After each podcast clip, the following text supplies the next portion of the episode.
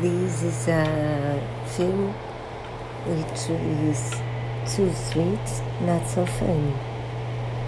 Very because it's very perceivable, but you know, it's nice for a, an afternoon without anything else to do. Uh, they, are two, a boy and a girl, whose families are partners in a restaurant, a pizza restaurant, and one day uh, the fathers quarrel. We don't. We only discover what happened in the end of the movie. And she goes to London to study gastronomy.